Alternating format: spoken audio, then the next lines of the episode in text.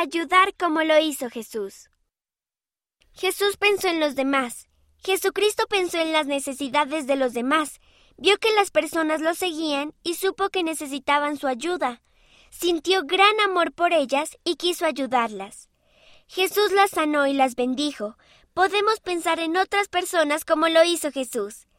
Puedes leer este relato en Mateo capítulo 14 versículos 13 y 14.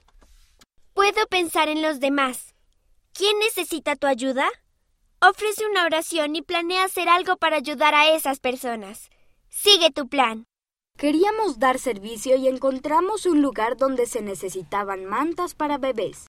Hicimos mantas mientras escuchamos la conferencia general. Nos sentimos bien al aprender una nueva habilidad y dar a alguien necesitado.